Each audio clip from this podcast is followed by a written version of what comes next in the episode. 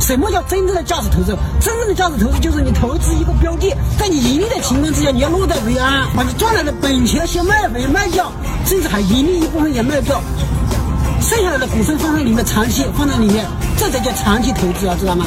真正的长期投价值投资是这样子的，你本钱都卖回来，放在里面赚了钱了也不卖，你这叫价值投资吗？你投资股票不是娶老婆，娶老婆就白头偕老，你这是投资，你赚了钱了就就就是要收回来，知道吗？以后那些大佬搞价值投资的那些机构，我跟你说啊，你们买入一家上市公司的股份，不要超过百分之五啊。只有等股价涨上去的时候，你想卖你就卖，不需要发发布公告公告。这我说的是 A 股啊，这就是买入的股份不能超过百分之五，这是上策，知道吗？至于中策下策那就不用讲了，是不是？肯定是找找最好的机构去做。